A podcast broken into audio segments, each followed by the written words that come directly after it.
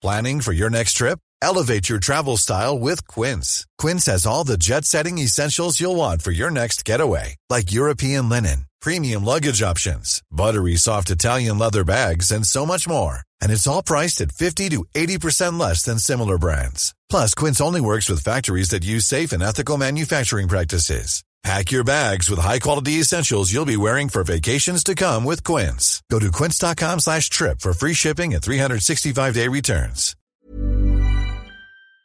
C'était l'idée de faire un lieu convivial, euh, euh, surtout pas élitiste, parce que l'idée aussi, c'est que si l'art se partage pas, se diffuse pas au plus grand nombre, ça, il sert à rien en fait.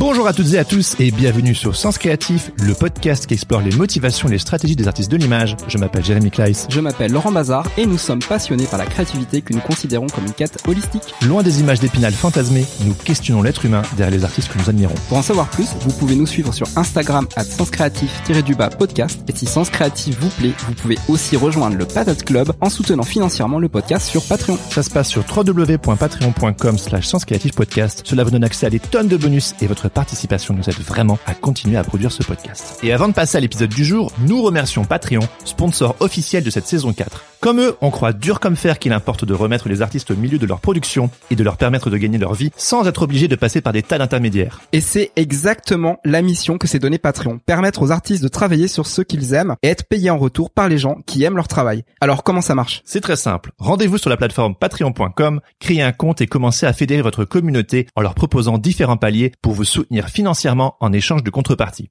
Vous pouvez par exemple leur proposer des tutos exclusifs, des épisodes bonus de votre podcast, un accès à des rencontres ou un Discord privé. À vous d'être créatif. Donc si vous êtes artiste et que vous savez pertinemment que votre travail touche une certaine audience, mais que vous vous demandez comment monétiser votre contenu, peut-être que Patreon est la solution pour vous. Pour en savoir plus, rendez-vous sur patreon.com ou cliquez sur le lien dans les notes de cet épisode. Jérémy, Oui tu sais quoi? Non C'est la fin de la saison. Déjà Et ouais, c'est la fin de la saison 4. C'est la fin de la saison 4, ouais. Enfin, pas encore. Il nous reste encore euh, une heure, une heure et demie. euh, Oui, voilà, à passer avec euh, avec Lamia. Oui, de, la, Slow Slow Gallery. On avait envie de terminer cette saison 4 avec un peu de douceur et c'était trop bien. En réalité, on a enregistré cet épisode il y a trois heures, Ouais, à peu près. donc on est encore chaud. Et euh, c'était un- une très belle discussion. Ouais, et c'était une sorte de, de boucle bouclée, hein, quelque part, puisque euh, le premier live de Sens Créatif euh, était euh, était organisé à Laszlo. Oui. Ceux et celles qui euh, qui étaient euh, s'en souviennent. Bon. Vas-y, monte le son Et ouais, bonsoir à tous et bienvenue sur Sens Créatif. Est-ce que vous êtes là ce soir? Voilà. Euh, voilà, je suis super content que vous soyez là. Bienvenue. Euh, je suis hyper ému par tout le monde qui est là ce soir. Euh, je voudrais commencer en remerciant Lamia et Cyril pour nous avoir accueillis dans euh, cette superbe galerie que j'aime trop. Merci à vous tous d'être euh, présents. C'était un trop trop bon souvenir. Si vous l'avez pas écouté, c'est l'épisode 20 de Sens Créatif au sujet des réseaux sociaux. Et donc du coup, là, c'était l'occasion d'avoir envie de boucler la boucle en discutant avec euh, Lamia de son travail de galeriste, mais Voilà, aussi de façon plus intimiste, parce que là on était euh, on était bien au chaud dans la juste nous trois. voilà dans l'arrière boutique de de la galerie, On au a- milieu des œuvres de Jean Mallard, Tout à fait. magnifique. Donc euh, voilà, un très très bon moment, euh, une très bonne manière euh, de clore cette saison 4 euh, qui nous aura fait pas mal voyager et on aura vécu plein de choses.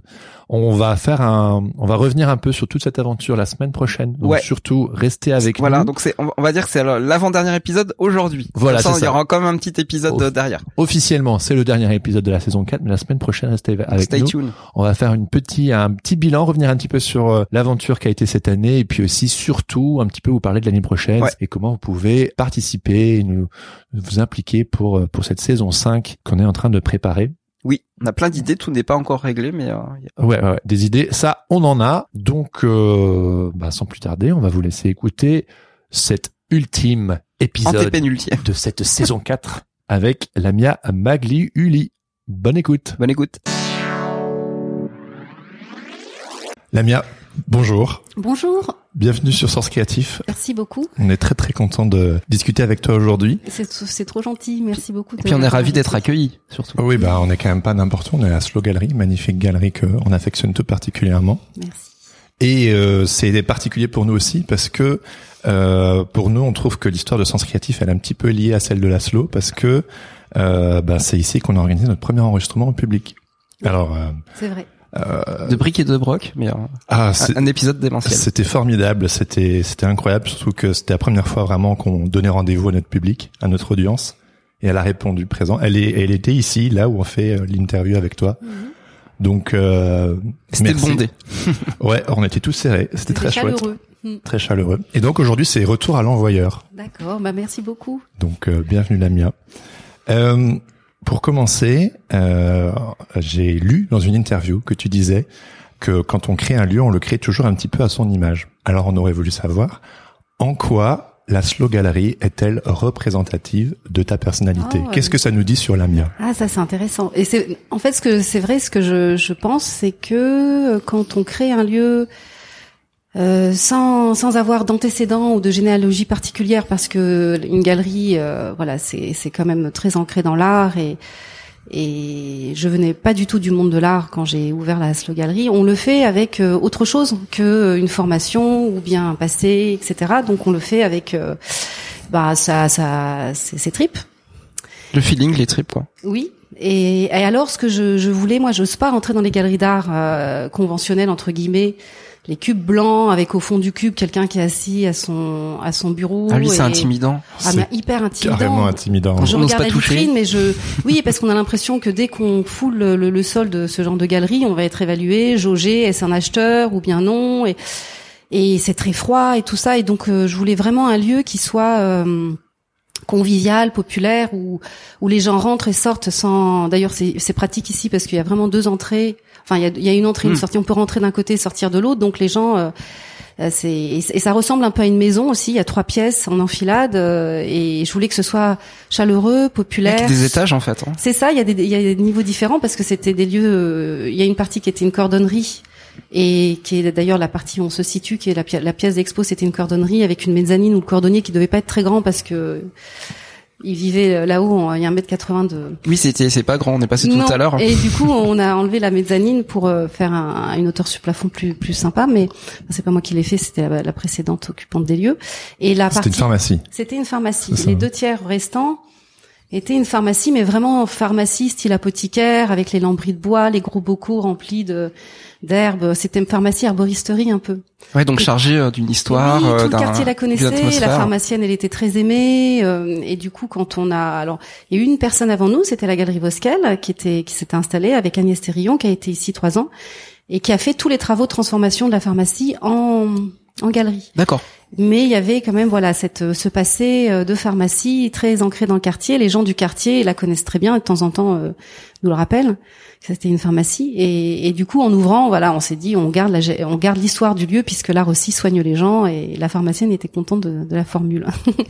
Tu. Mais euh, oui, voilà, c'était un lieu, c'était c'était l'idée de faire un lieu convivial. euh, euh, surtout pas élitiste parce que l'idée aussi c'est que si l'art se partage pas se diffuse pas au plus grand nombre ça il sert à rien en fait Mmh, simplement. mmh, mmh. Si c'est pour qui pour que ça reste un entre-soi entre gens euh, euh, qui sont euh, voilà du- qui, qui ont le même point de vue qui ont le même parcours etc il faut que tout le monde puisse en profiter et du coup c'était un peu l'idée de faire un lieu euh, Tu, tu disais que tu t'es inspiré de la boutique d'un disquaire, en fait. Alors oui, enfin non, c'est d'ailleurs c'est Cyril qui trouvait que ça ressemblait à un disquaire version image. Ah, c'est vrai, oui, on. Ouais. on- Parce Oui, qu'on voilà, peut, voilà, on ça. peut aller avec la main, on Voilà. regarde un petit peu toutes ça. les Alors, œuvres, tout est on, on se encadré. balade, on foufouille. Exactement l'idée, c'est que les gens soient autonomes, donc ils fouillent, ils chinent, ils feuillettent, mais tout est encadré, donc c'est sous cadre.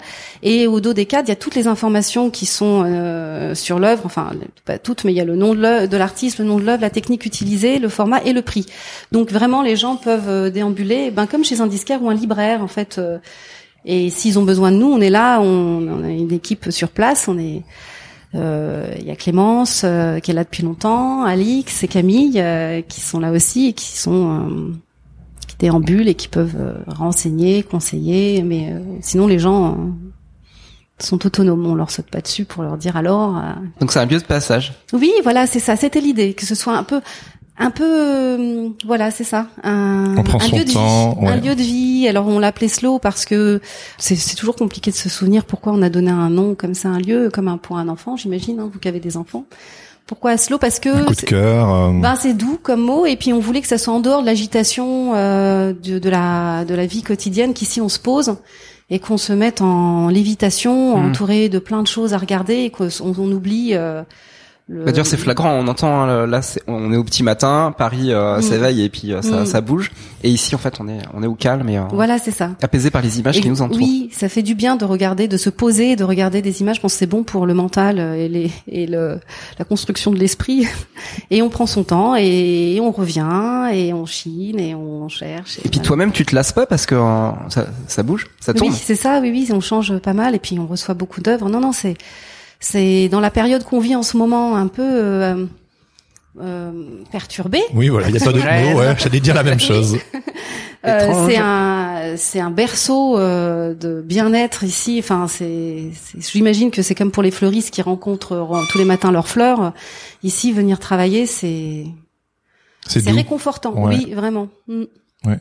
Et de toute façon, il me semble qu'avant d'ouvrir ta galerie, c'était déjà quelque chose que tu faisais, collectionner les images. C'était oui, euh, une sorte de doudou pour toi qui te faisait du bien. toute petite, euh, alors c'était des cartes postales, hein, mais c'est des cartes postales qu'on achète euh, dans les boutiques de ou dans les boutiques des musées quand on fait des expos. Ah oui, oui. On fait beaucoup d'expos, donc euh, et je les ai collées, recollées, scotchées. Donc elles sont, je les ai encore. hein, Il y a une, une sacrée collection, mais elles sont super abîmées avec des Ouais. bouts de scotch ou de pâte à fixe bien Ouais, gras j'ai la même, ouais. Et- Que de, de déménagement en déménagement, je me trimballe, je me dis qu'est-ce que je fais dans tout temps. boîtes parce que tu veux surtout pas les perdre parce que Ah, c'est des oui. souvenirs. Ouais. Mais oui, et mes murs étaient voilà couverts de chambres d'étudiantes en chambre d'étudiantes. Je les transpo, je les trimballais, je les refixais et et T'avais pas prévu que tu deviendrais galeriste un jour? Jamais, je, je non, vraiment. Alors ça, c'est vrai que des fois euh, les gens me demandent qu'est-ce que je faisais avant et tout, mais et raconte-nous. pourquoi Mais je, je sais pas. Qu'est-ce qui t'a amené à créer la slow Il y avait quoi avant? Ah, dans, dans, dans ton histoire. Ah oui, et ben euh, juste avant la slow, moi j'avais un café, Le jam. le jam. Oui, c'est vrai. Le jam, c'est ça vient d'un mot iranien qui veut dire l'œil du monde en fait. Jam et jam. Ah bien. Ouais. On retrouve ça ici. Mhm. Mais oui, peut-être, oui, oui. C'est vrai que du coup, euh, je, je- c'était, c'était un lieu euh, que, je- alors avant, j'étais pas non plus du tout dans le milieu de la restauration, du café, tout ça, donc euh, et que on a ouvert, enfin que j'ai ouvert un peu comme ça. Et pareil, il y a un lieu à tiroir où il y avait, qui, enfin les gens me disaient, c'est, on sent que vous n'êtes pas du métier parce que ça ressemblait pas non plus à, enfin je n'ai pas, je suis pas auvergnate, donc. euh, Ah, c'était un compliment quand même. Oui, c'est ça. On sent que vous n'êtes pas du métier, hein, madame oui, parce qu'il y avait un coin, euh, il y avait un coin. En fait, on, la vaisselle venait d'Iran. Elle Ah. était vendue entièrement en bas. Il y avait un coin, une sorte de cabinet de curiosité en, va- en bas. On pouvait retrouver, on pouvait acheter toute la vaisselle qui était dans laquelle les gens mangeaient. J'avais un- une idée comme ça de faire ça. Espèce de lieu total en fait. Il se Exactement. passe plein de choses. On faisait des expos euh, de peinture ou de photos, mais souvent sur le thème plutôt de, des voyages. Et il y a certains artistes qui ont exposé euh, au Jam et qui sont ici aussi, qui nous ont suivis. On faisait des concerts de musique tous les vendredis soirs sur la thématique aussi, pareil. euh, c'était surtout sur la route de la soie et des épices. Donc c'était euh, des concerts de musique afghane, iranienne, indienne.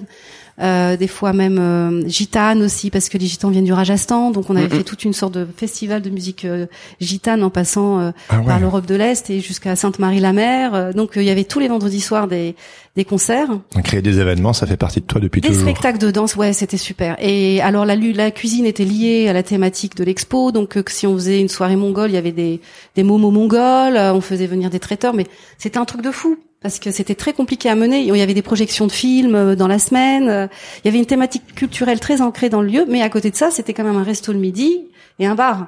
Waouh. Donc c'était des journées. euh, Mais En oui, fait- c'est ça quand tu fais un tel projet, c'est épuisant en fait parce que c'est tout Oui. le temps, toute l'année. Ouf. Oui, Tu fais pas les choses à moitié. hein. Bah après c'est des idées, tu sais que tac, tu veux vraiment mettre en pratique, donc tu suis. Ah oui, euh, ça vient, ta- ça vient du ventre. oui, oui. Tu le après, fais tu et après obligé d'alléger les choses parce que tu Mm, dis je vais pas arriver à faire ça complètement comme je voulais, donc tu.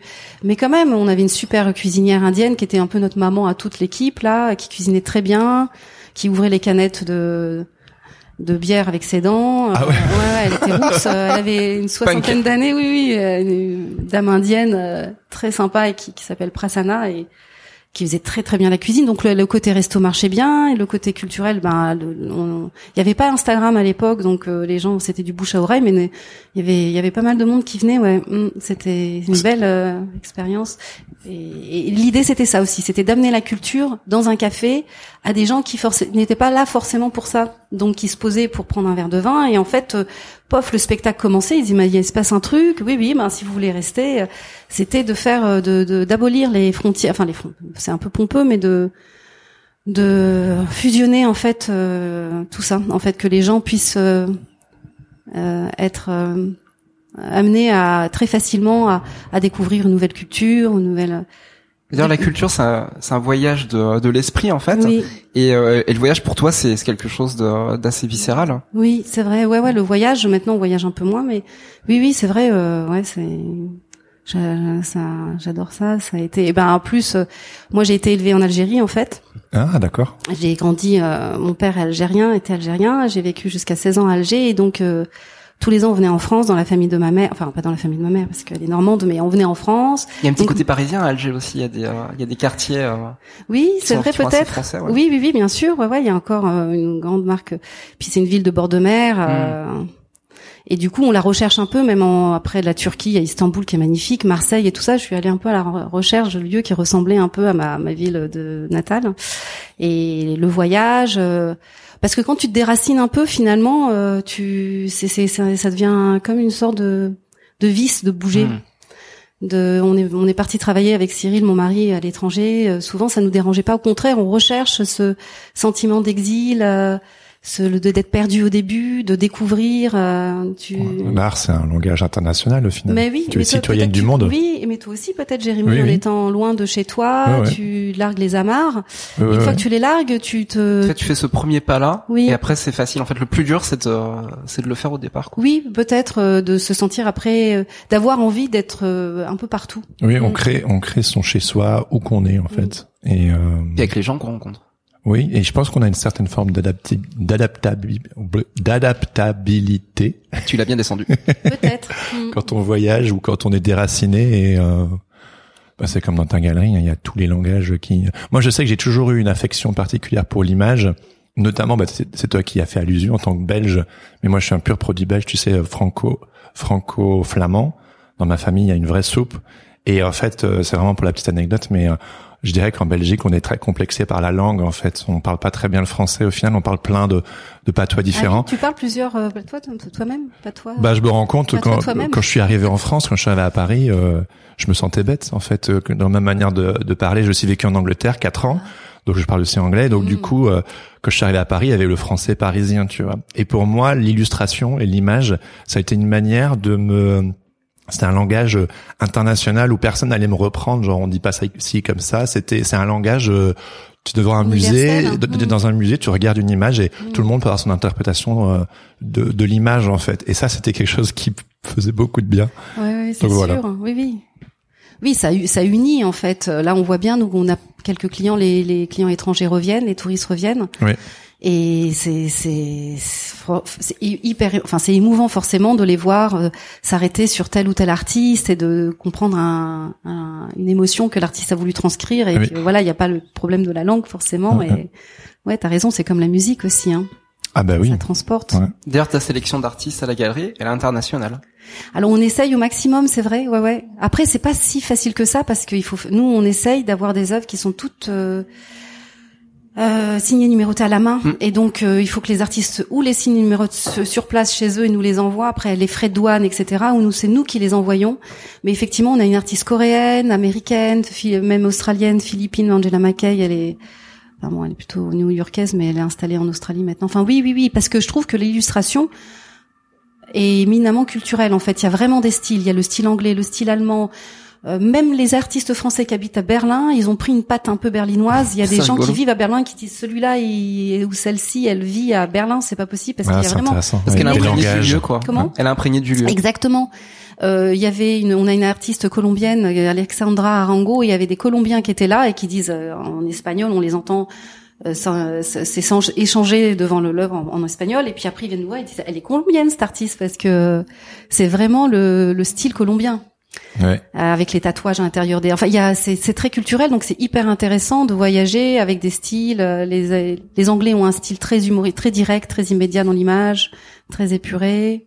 Enfin bon, bref. Et il paraît qu'il y a aussi une école française que malgré le style, etc., il y a un fil rouge et que. Ah, les Américains adorent les styles français parce qu'ils disent qu'il est très travaillé, Mhm. très artistique. Et souvent, voilà, ils sont assez euh, ben, euh, admiratifs du, du travail des artistes français, des illustrateurs français. Mm. Et, co- et comment t'es- t'as t'as été amené à, à nourrir en fait justement ce, ces, ces découvertes en fait de, de, de- du monde de l'illustration alors que tu venais pas de ce milieu-là en fait? Comment t'as Oui, c'est une, vraie- une vraie une expérience, là, vrai. maintenant, mais- Oui, oui, oui, c'est vrai. Quand j'ai commencé, c'est c'est c'est très Tu devais bizarre être perdu au parce que début. oui, parce que moi je viens du milieu des télécoms. J'ai pas du tout fait ça. J'ai Ah ouais, euh, rien à voir. Euh, non. Non, non, j'ai travaillé une dizaine d'années. euh, j'ai- J'étais ingénieur télécom. En fait, j'ai travaillé pour la RATP, euh, pour Alcatel, pour Orange. euh, Ok. euh, j'ai j'ai voyagé à l'étranger pour installer des réseaux radio pour qu'on puisse téléphoner. Ok. bah merci. voilà, à votre service. Ah, parce que là, là, en fait, on aborde un petit peu le, le thème de la légitimité. Est-ce Ouais. que, est-ce que toi, quand t'as, quand t'as commencé justement le- la galerie, tu, tu disais justement les galeries sont intimidantes. Ouais. Euh, comment, comment t'as géré en fait ce- cette émotion-là? Eh ben, euh, on se pose pas de questions. Voilà. C'est assez bizarre. hein. C'est vrai que c'est vraiment la, la naïveté totale. Euh, euh, on, on y va. Pour, euh, je pense que déjà l'avoir créé le café, le jam, qui est mon, mon projet, de, enfin le projet de café culturel, le jam. C'était déjà une sacrée, euh, un sacré changement même euh, de de- de- d'arrêter son travail. euh, pour, enfin, j'avais fait des études, il faut bosser, etc. C'est beaucoup de sacrifices aussi. Et en fait, j'étais super contente de changer. euh, quand euh, ouais, l'occasion s'est présentée, j'ai, quand même suivi des cours pendant une, reconversion courte euh, Mmh. pour les vieux, là, les seniors. J'avais 30 et quelques années. Pour euh, se former à la conduite de projets culturels et connaître un peu tout ce qui est droit d'auteur, ce qu'on Oui, a le droit de faire, même. pas faire, etc. Pour pas euh, commencer à faire de la zizanie dans le secteur. Mmh. Et, et c'était l'idée de changer de vie en fait, de se dire euh, ça ça je peux pas continuer à faire ce métier. euh, C'est, c'est pas qui m'ennuyait parce que j'ai beaucoup voyagé avec mon premier boulot et et c'est les voyages forcément. euh, On a c'est, hyper euh, intéressant en plus de, de travailler à l'étranger en fait parce qu'on appréhende un pays différemment, on s'installe et puis euh, on vit vraiment euh, dans dans le terreau du pays et tout. Mais euh, Qu'est-ce qui t'a donné envie de créer une galerie? Sais ben après le mon premier café, c'était tellement fatigué. Enfin le, le le le jam, ça a été une expérience euh, incroyable. Voilà. J'ai plein d'amis, Ouais. je me suis fait vraiment. C'est et puis euh, un, un un café, c'est vraiment aussi un lieu de vie. Donc on se mêle à la vie des gens, on est confident. euh, et je faisais des tirages de cartes à tire larigot aux clients. euh, ça et puis voilà. Mais euh, c'était tellement euh, chronophage en fait que quand euh, on a commencé à avoir un, enfin, j'ai- pas pu continuer parce que c'était très très fatigant et on se voyait plus même avec mon mari parce que c'était un rythme euh, très soutenu. Et quand on a arrêté le jam, on l'a vendu. euh, en fait, euh, la vie euh, professionnelle, quand on a commencé à créer un lieu, c'est un peu pareil que les voyages. C'est un virus. On peut pas se dire qu'on va retourner dans le circuit et reprendre son boulot d'ingénieur et euh, repostuler, euh, repasser des entretiens. C'est pas derrière possible. toi. Ah non, parce que on est, on était son capitaine de son propre bateau. On fait ce qu'on, enfin, on fait ce qu'on veut. Même si c'est très angoissant, on, on se pilote tout seul, donc euh, on devient un peu caractériel aussi. Hein, et- vous savez ça vous Tu es caractériel, tu dirais. Bah oui, forcément. faut je l'être un petit peu, faut Enfin, caractériel. Faut avoir la hargne. Faut avoir du caractère. Ouais, Bah, il sûr. faut, faut, faut être bosseur déjà, je Ouais. pense, hein, et puis il faut rien lâcher, et puis il faut avoir une vision un peu des choses euh, vers laquelle, enfin vers lesquelles on veut aller pour euh, ne pas dévier et tout.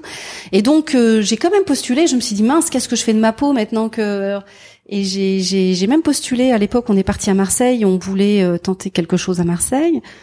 Voilà, c'était quelque chose en rapport avec la restauration et je trouvais, j'arrivais pas à, à développer ça. Et donc j'ai même postulé à Kiabi euh, Ah oui. à Marseille et j'ai été prise un an plus tard. Mon CV a été accepté pour être euh, euh, chef de, de rayon du, du des, des vêtements enfants. Un peu trop tard, là. Un an après avoir ouvert la galerie, euh, Kiabi m'appelle en me disant ça y est, on vous prend si vous voulez commencer votre chose. Too late. J'étais tellement désespérée. Et en fait, j'ai passé un entretien pour euh, tenir une galerie. Et je me suis dit ah ouais, ce serait trop bien de pouvoir être comme ça dans une galerie. Donc j'ai passé un entretien qui a été catastrophique. Aïe. Parce que c'était quels sont vos points forts, quels sont vos points faibles, et qu'est-ce qui me dit que vous êtes une bonne vendeuse? C'était horrible. J'avais quand même 40 balais. euh, Ouais. Ah oui. J'avais envie, j'en suis plus là, là. Mais et du coup, je me suis rendu compte, par contre, que ça m'aurait vachement plu. En fait, c'est se mettre en situation de le faire. Mm. Et, et c'est vrai que je j'avais des amis artistes et j'avais je collectionnais aussi des gravures. Enfin, j'aime beaucoup fréquenter ce genre de galeries d'illustration. Il y avait l'œil ouvert à l'époque, qui était rue François Miron. Il y avait des galeries à Londres, à Berlin, où j'aimais bien aller aussi. Qui, voilà, c'est très sympa. Et je me suis dit, si jamais j'ouvre une galerie, eh ben, ça seront, elle sera assez proche de cette euh, Ouais. de ce modèle-là. Londres et Berlin, chaque quartier a sa galerie d'illustration. Mhm. Et ça, et, ça me paraissait le, le lieu. Alors, le, pas, le jam était vraiment éreintant parce qu'il y avait trop de, il y avait la, la partie restauration, bar et tout. Et donc, euh, je me suis dit, je vais, je vais relancer, je vais rouvrir un lieu parce que ça, ça, ça fait envie de, re, de revenir comme ça dans un, ben, chez soi, quoi, dans un. Et donc, il y avait un côté restauration dans la galerie quand je l'ai ouverte. Toute cette partie, on se situe. C'était une pizzeria. Presque. Il y avait des petites tables. Il y avait cinq tables, chaises. Ah ouais, d'accord. Il y avait des on se refait pas. Non, oui, c'est ça. Et en fait, d'un point de vue économique, c'est le fait de proposer un, un, peu de restauration rapide dans mon modèle, dans mon business plan que la banque a pu me, suivre Ah et oui, me dire ok, je vous fais confiance parce que le resto marchait bien, le jam. Hmm. Et donc euh, faire parce qu'évidemment quand on monte ce genre de projet, eh ben il faut derrière avoir des sous. Moi, je suis Mm. pas entière et j'ai pas une famille riche, donc euh, il faut emprunter. Et donc j'ai fait, euh, j'ai monté un dossier et, et la banque euh, m'a suivi parce que il y avait euh, un pourcentage voilà. du chiffre d'affaires qui était lié à la restauration où je m'engageais voilà à servir tant de personnes enfin il y avait un, un frigo en il y avait un frigo avec des boissons libre service tout était en self service parce que je pouvais pas j'étais toute seule mais le premier jour j'ai fait des bagels avec euh, du saumon Oh. j'ai fait des sandwichs le matin mignon. Ah ouais. Que personne ne mangeait évidemment parce Tu- que c'est pas du tout dans la mentalité des gens donc je mangeais mes sandwichs que je préparais Je t'imagine. oui, non, mais c'était la catastrophe. Et du coup, personne, ça n'a pas marché du tout le côté restaurant. Mais j'avais, c'était trop tard, j'avais déjà ouvert, donc Mhm. euh, la banque pouvait pas me dire je retire mes billes. Donc, euh, et puis ils ont pas su. Hein, que Ouais. je, Ah, non, non, donné l'argent Enfin, quand même, pendant trois ans, là, il y avait, il y avait, j'ai maintenu la, la les, les pâtisseries, Il y avait les pâtisseries de Rachel's Cake qui fait des super, euh, euh, des super cakes, euh, citron, pavot, etc., euh, des, des cookies et tout ça. Et donc, c'était sous cloche et les gens étaient invités à se servir eux-mêmes, laisser des Un petit peu à l'anglaise en fait. Exactement. Mm. J'aurais adoré que ça marche, mais ça n'a pas marché. Donc la galerie a été lancée en 2014. On en parlait un petit peu en off. Mm. Comment tu as bâti ce lieu? Comment euh, tu sais les personnes parfois t'écrivent pour euh, comment t'as fait pour pour monter Ouais. ta galerie etc. Est-ce que tu peux un petit peu nous humaine, hein. ouais Bah tu oui. peux nous mener dans les, les coulisses de la slow galerie avant que ça devienne euh, Eh ce ben, lieu euh, j'ai pris le modèle du jam que j'avais fait avant et je l'ai euh, épuré de toute la partie, enfin au, au fur et à mesure de la partie restauration et de la partie, ce qui fait que c'est devenu à, à taille humaine pour moi en fait. Je, je voulais un lieu qui soit aussi convivial que ce- que mon jam que j'aimais beaucoup, euh, mais qui soit plus facile à piloter et donc qu'avec des images et plus de voilà la partie restauration de toute façon elle s'est nécrosée toute seule au bout de trois ans, mais euh, et, et donc euh, de faire une sélection de de- de- d'artistes que j'avais repérés. Il y avait un alors dans des galeries berlinoises, dans des galeries londoniennes, euh, on- donc le groupe, le collectif Palfroid par exemple, je les ai connus à Berlin dans une dans une galerie qui s'appelle Super Life.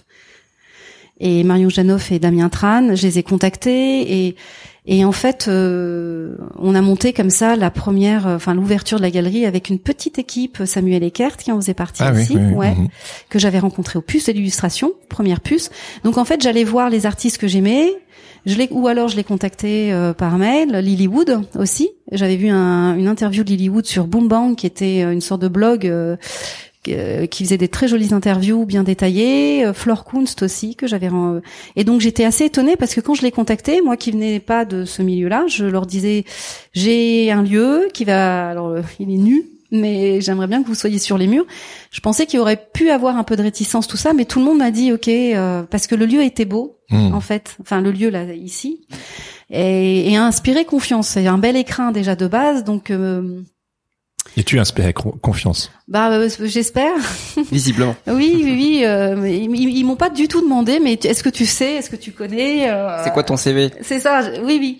On me l'a demandé après coup, et c'est vrai que souvent on m'a dit, et tu faisais quoi avant? Et à la fin, j'allais en dire, ben j'étais dans, voilà, j'étais arti- artiste porno, ou j'ai fait de la prison. J'avais envie d'inventer n'importe quoi parce que ça, j'en pouvais génial. plus.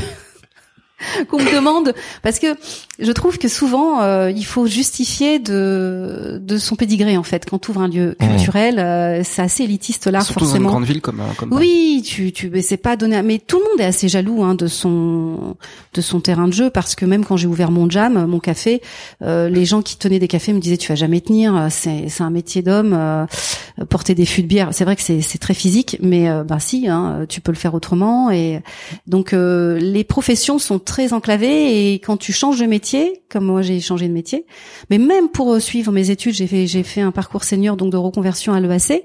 J'ai eu du mal à trouver une école qui m'accepte parce que venant du milieu euh, technique, euh, scientifique, télécom et compagnie, les gens me disaient mais tu vas pas réussir à accrocher les wagons. Comme Donc il y en a plein qui T'as toujours prouvé le contraire. Mais oui, mais pas, mais tout le monde peut le faire. Hein. C'est, il faut juste avoir envie. J'ai une théorie hein. là-dessus. Hein. C'est quand on te, on te dit que c'est pas possible ah. T'as la petite boule au ventre que tu dis euh, c'est là qu'il faut mais aller justement. en fait ça met un peu en colère parce que tu dis mais il y a mm. que moi qui sais si c'est possible ou pas c'est pas vous qui qui allez décider de ce qui est possible ou pas et c'est vrai que ça te donne un peu plus de d'opiniâtreté sans doute et, et, en fait, tout le monde peut. Faut, faut juste avoir envie.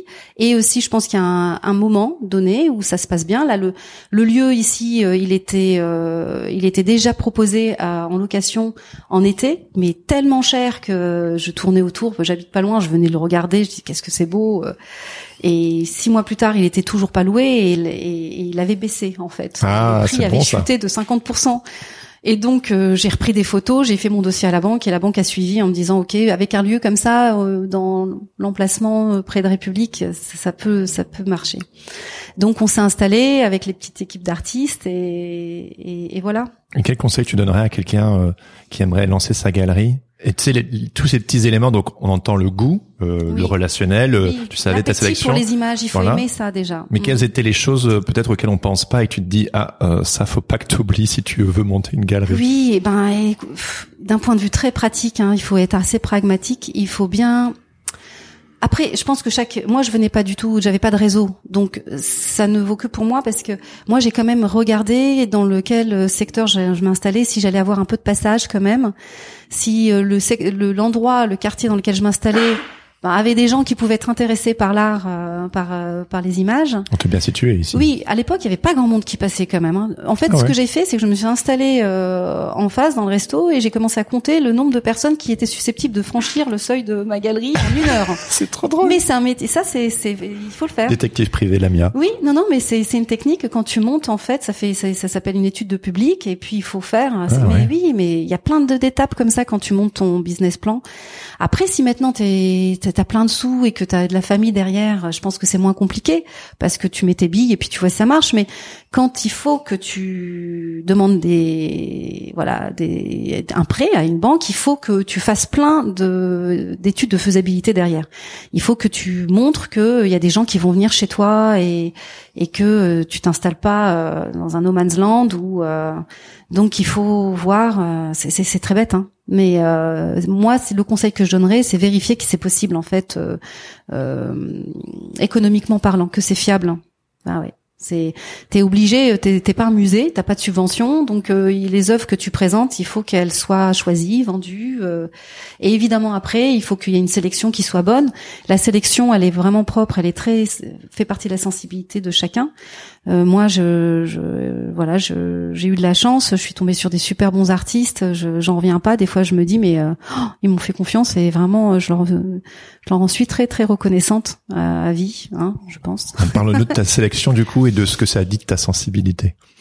Eh ben, je pense que les ils sont tous une sincérité qui qui, qui, qui, qui est visible, qui explose euh, directement. Ils ont une sincérité d'expression. Euh, euh, ils sont tous assez jeunes, les artistes avec qui je travaille. Du coup, moi, j'ai l'impression d'avoir 25 ans là. Ça me rajeunit aussi.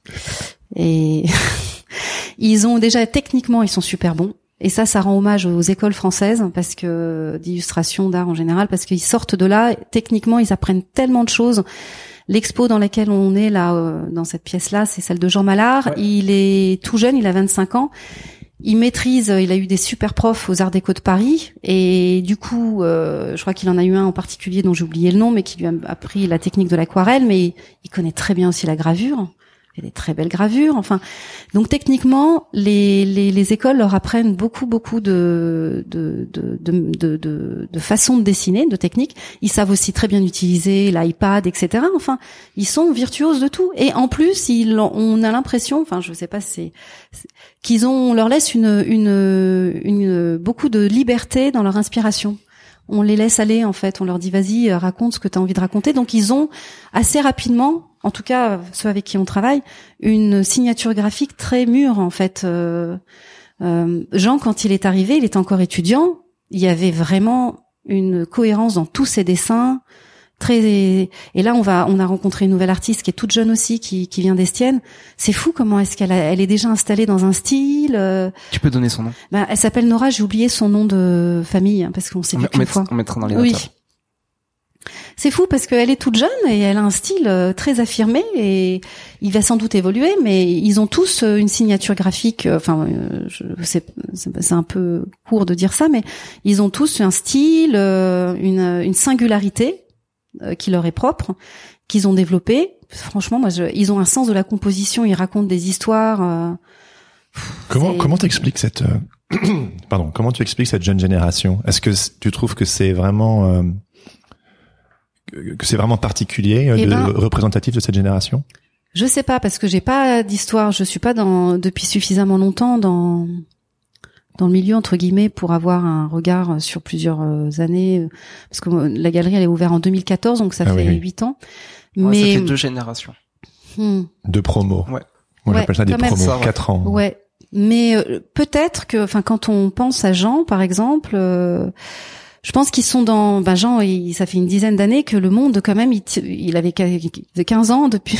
On peut, on peut dire que ils sont quand même dans un monde assez anxiogène qui. euh, il faut un peu lutter pour euh, rester de bonne humeur quand même. hein. Et donc, euh, on a l'impression qu'ils ont encore plus de choses à raconter, un besoin de s'exprimer c'est- vital, je pense, pour les artistes. Jean, d'ailleurs, Jean Mallard le, dit que c'est quelque chose qu'il a besoin de de manifester en fait, cette espèce de il appelle ça célébration du monde aussi, Mhm. de rester, euh, euh, de, de continuer à aimer le monde dans lequel on est. Donc je, bon, ça c'est c'est ce- c'est le parti pris, mais tous en fait ont ce point commun d'avoir euh, des choses à dire, à raconter, à exprimer et sans sans être bridé. Donc euh, que ce soit parfois des artistes, on a pas mal d'artistes féministes euh, qui ont euh, comme les cachets de Jacques, qui, euh, qui c'est vraiment voilà, qui sont très engagés et elles le font avec beaucoup d'humour. Elles, euh, il y a aussi Mike Batman, euh, qui bah, Mike ba euh, Baxan, elle a changé de nom récemment, Baxan. Et faut, faut voir ce qu'elle raconte, quoi. C'est ça, ça éclabousse au visage, c'est super bien fait et c'est ça, ça, ça bouscule beaucoup de choses. Et puis donc, euh, ou alors avec beaucoup de tendresse et de poésie. Enfin, ils ont tous beaucoup de choses à raconter parce que le monde dans lequel on vit, euh, euh, on n'a pas le choix. On peut pas être dans une posture. Il faut, faut, faut y aller. On a, on n'en est plus là, quoi. Donc, euh, y a, voilà, il y a pas de posture. Il y a juste euh, un, une envie de raconter, de dessiner, de transcrire des émotions. Et, et c'est Une sincérité, comme tu ah aimes le dire. Absolue sincérité, c'est sûr. Et, et puis voilà, et techniquement, euh, ah, cette sincérité, elle est portée par une façon de dessiner très propre à chacun et parfaite. Enfin, moi, je suis assez, je suis très impressionnée, vraiment. En fait, quand on vient rendre visite à Laszlo, on va, on vient pas juste pour euh, pour voir des euh, pour voir des dessins. En fait, on, on rentre dans des histoires, dans des euh, dans Oui. des rêves. Chaque dessin raconte une histoire, une émotion qu'a vécu euh, l'artiste et qui, qui, qui l'a transposée. Ouais, ouais, c'est vrai. Je, on entend souvent les gens nous dire, euh, vous avez une sélection à la fois très éclectique. Enfin, il y a plus de 100 artistes à la Slow Gallery, et en même temps, euh, il y a un fil rouge. euh, on sent une émotion euh, commune. Alors, euh, laquelle euh, C'est vrai que c'est compliqué ce- la question de dire quel, le quel fil est la, rouge, c'est quel est toi le fil. Oui, c'est toi le Oui, fil rouge. oui, mais c'est tes goûts et tes couleurs. C'est Oui, ta mais, sensibilité. mais eux ensemble, ils ont, on pourrait tous les faire se rencontrer. Déjà, ils ressemblent tous à leur dessin. Je trouve qu'on pourrait faire un blind test et dire alors voilà. Ah euh, oui, maintenant, comme on, on- euh, comme euh, comme le chien ressemble à son maître, on peut mais mettre oui, les dessins à Jean côté des ressemble artistes. à ses dessins. C'est vrai. euh, tous les artistes et du coup, euh, ils ont tous, euh, pour les connaître euh, un, un peu chacun, euh, quand même euh, une- la- le point commun, le dénominateur commun, c'est sans doute euh, cette euh, sincérité et cette émotion qui, est, qui se transpose sur euh, et qui, qui se voit et qui touche les gens du coup. Il Ouais. n'y a pas besoin d'avoir fait l'histoire de l'art ou euh, enfin de- des études d'histoire de l'art, pardon, pour pour pouvoir être touché par par par ces, ces œuvres. C'est vraiment euh, pour euh, Moi, quand j'entends ton histoire, et ce qui me touche particulièrement dans, dans ce lieu, euh, je fais des parallèles du coup, vu que tu nous racontes, et j'ai- ben, je sens vraiment cette grosse force populaire et aussi le fait presque de euh, euh, la légitimité pour toi euh, enfin, tu sais, le, fait de mettre beaucoup des, des jeunes en avant, on sait que parfois en France, enfin peut-être que je dis des bêtises, mais qu'il y a ce, ce poids de la légitimité, de t'as fait quelle école et de Mm. t'as quel diplôme et t'as fait quoi et tout. Et donc on sent chez toi vraiment cette énergie de aller, on on se remonte les manches, on fait un truc accessible à tout le monde qui n'est pas élitiste et on va mettre en avant Mais qui élève le niveau quand même. et qui ouais non mais qui élève le niveau de ouf et, et on va mettre en avant voilà euh, euh, tout, tout- toute cette jeune génération que qui peut-être euh, peut parfois euh, euh, peut-être avoir peut-être un peu plus de mal à rentrer dans des galeries plus classiques mais peut-être que je dis une bêtise parce qu'en fait il y a beaucoup de galeries qui représentent aussi des des plus jeunes mais euh, ouais je sais pas que Oui, non, mais t'as tout. à- C'est c'est vrai que c'est en résumé, c'est ça. Sauf que euh, moi, je l'ai pas euh, anticipé. Enfin, maintenant, euh, j'essaye de, de, de, revenir en arrière, de, de, de, rationaliser ça, de dire c'est vrai. Au fond, pourquoi Comment comment comment est-ce que la, le projet, la genèse de, de cette galerie, etc. Parce que même moi, je me pose la question. Mais euh, au début, euh, c'était vraiment en- avoir envie d'avoir un, un lieu où je, je sois heureuse. c'était très égoïste. Bah, c'est déjà, pas mal. Et bah oui, mais peut-être que c'est ça, une Parfois, des, on euh, trouve un des- des ingrédients Je de me suis dit quel est le métier euh, parfait, idéal où je, Ouais, je m'épanouirais, qu'est-ce qui va me rendre heureuse? Euh, Ben, je vais, je vais rouvrir un lieu qui soit, qui soit euh, comme le jam, parce que je suis très heureuse dans mon jam, mais qui soit moins euh, contraignant dans sa, dans sa direction, parce que c'était. Donc je me dis voilà, idéalement, ça serait ça, ça, ça. Voilà, je vais faire ça, et et après ça se construit. Tu vois, c'est petit à petit d'autres artistes se sont rajoutés. J'ai appris, j'ai tricoté mon projet en le l'exerçant. Ouais. J'ai tricoté, ouais, tu vois, j'ai appris le métier en l'exerçant.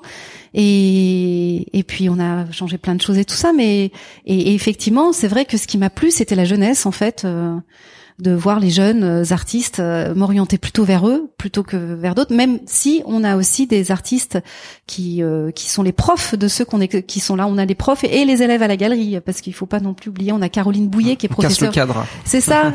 Caroline Bouillet, qui est une des premières artistes avec qui que j'avais vu, elle a son atelier à Ménil, rue de Ménilmontant à côté. Génial, artiste graveur. euh, toute euh, sa série sur Paris est au musée Carnavalet. Tout ça, une- on a une chance. Des fois, je me dis, mon Dieu, mais il y a Caroline Bouillet dans les murs de la galerie. Et tu être fier Oui, mais oui, je me, je, je, je, me dis, mais j'entends, ça fait un peu des émotions. Mais euh, elle est aussi prof des Gros Ducs et Boucard Oui. et de plein d'autres artistes de la galerie. Et du coup, euh, tout le monde cohabite. Et, et ça, ça s'est construit petit à petit. Je n'ai même pas réalisé. Je suis allée voir Caroline Bouillet. Je me suis même pas dit. Euh, je me suis pas posé de questions. Je me suis dit ah, super, elle accepte. Voilà, j'ai un artiste de plus pour euh, ouvrir mon lieu. Mais euh, c'était vraiment euh, sans. Euh, j'ai pas anticipé euh, ce que ça pouvait euh, Oui. avoir comme résonance la sélection et tout ça quoi. Allô, allô, ici le Patate Club.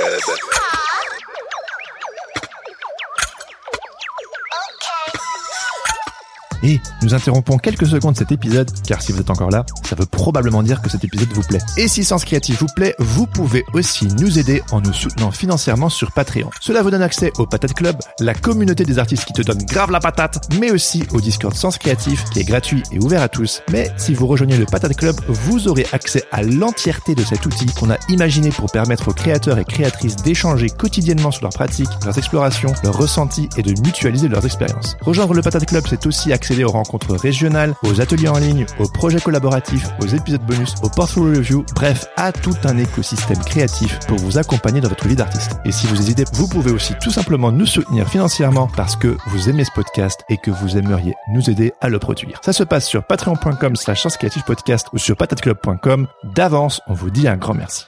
Allez, retour à l'épisode.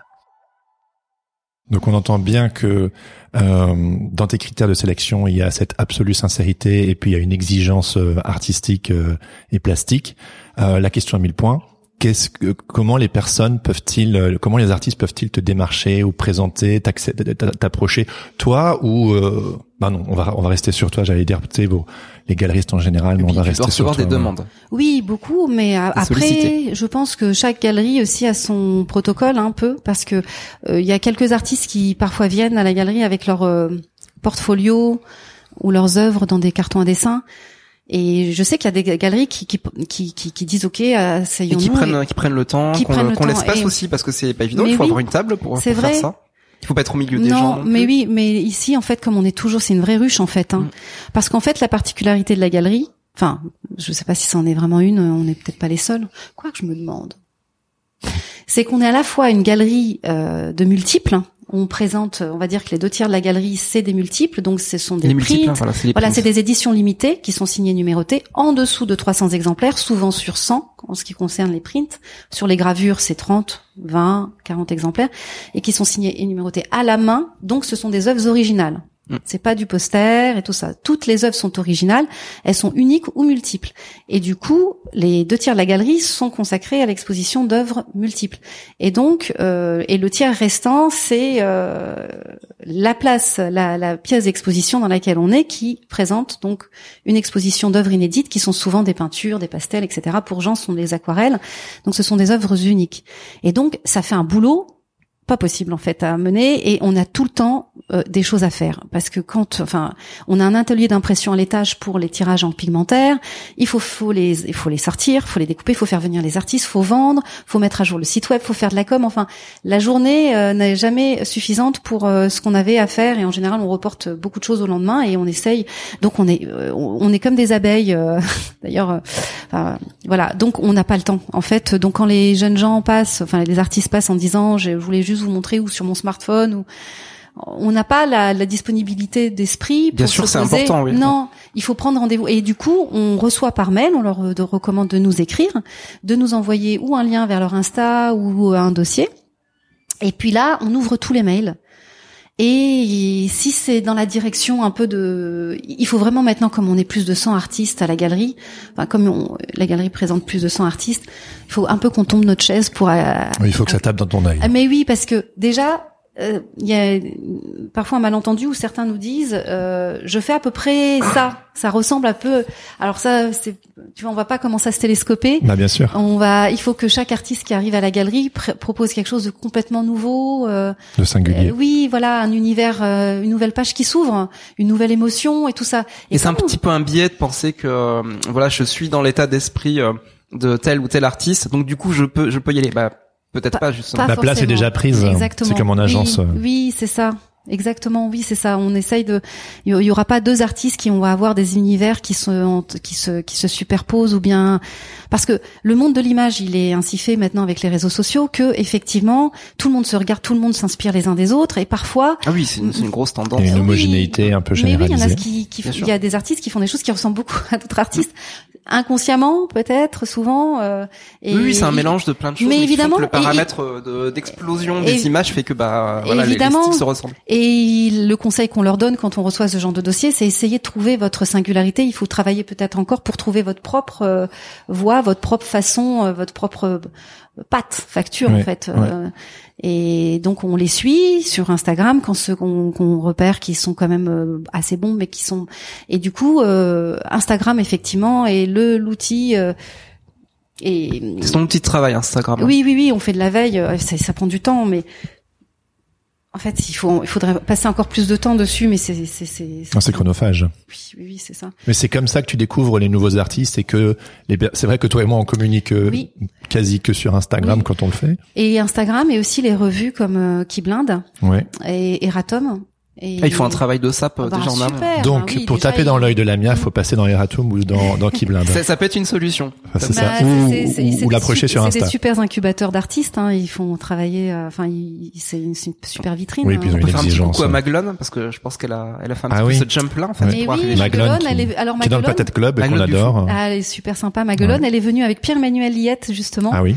un soir de vernissage où elle avait fait un dessin pour Bastille, euh, le magazine Bastille Mhm. de Michael Prigent, et ils sont venus tous les deux. Et c'est là où en fait euh, on a eu un coup, euh, coup de foudre déjà pour la personnalité de Maglone qui est absolument irrésistible. Mm. Et, ensuite on a pris rendez-vous et on a fait une sélection, etc. Donc Maglone c'est un peu particulier parce que je l'ai vu physiquement et et euh, Mais ça aide, non? Enfin, tu disais tout à l'heure que des personnes voudraient te montrer leur portfolio, Mm.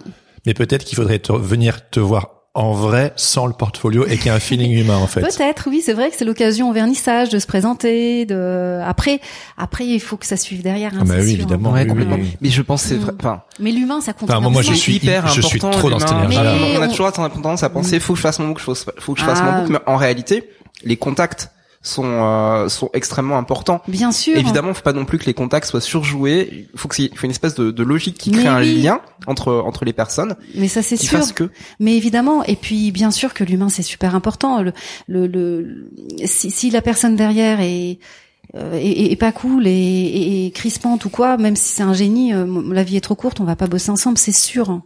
Ah non, faut pas se rendre malheureux. En plus, euh, l'idée quand on, on fait, fait tout ça, c'est quand même d'être euh, un peu le maximum heureux chaque jour. Hein. Maximum heureux chaque jour. C'est vraiment la règle de vie. C'est euh, pas de pas de zone de pas d'effort, pas de enfin pas pas d'effort, pas de si des efforts on en fait beaucoup, mais pas de de de, de comment de compromission, de choses qui nous qui nous cassent les pieds. Euh, Tout doit être fait de bon cœur. Voilà, première règle. Donc avec les artistes, c'est la même chose. généreux.